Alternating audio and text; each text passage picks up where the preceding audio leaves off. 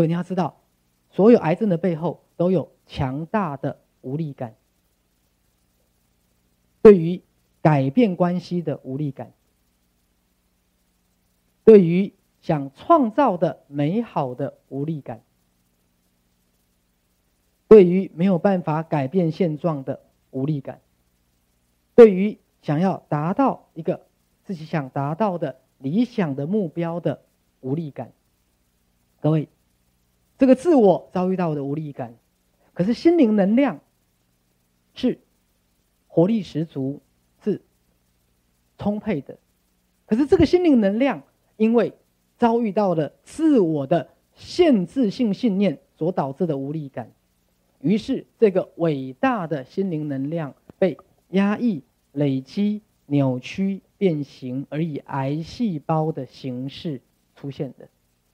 所以，癌细胞是一个扭曲的心灵创造能量，因为自我意识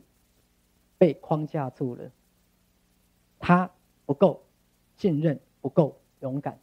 他不够勇敢的把城府的框架的限制性的信念打掉。所以，如何建构一个全新的自我意识？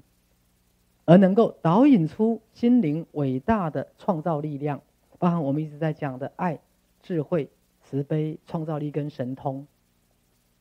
当这个能量能够被导引出来，其实各位，我们不用开刀去把癌细胞切除，我们不用去做化疗把它毒死，我们不用用放射线把它烧死，因为纵使你这样做了，也不一定有用，也不一定有用。各位，天到多少的病人？多么乖的，做了完整的医学治疗之后，来复发了没有？啊，怎么没有人去告医院？各位了解吗？因为他只能治标，不能治本。你再怎么去对付癌细胞没有用，你再怎么去对付癌症一点用都没有，因为你要做的是能量的疏导，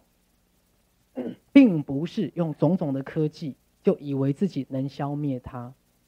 因为各位，最后不是你消灭它，是你被它消灭了，因为它代表了你内在没有被认出来的心灵能量。各位，因为我们的自我意识真的把自己框架住了。各位，你们记得，我们的自我意识真的把自己框架住了，而框架出来的就是你今天所认识的自己，就是框架出来的结果。所以我们很难去理解，在是心法在说的，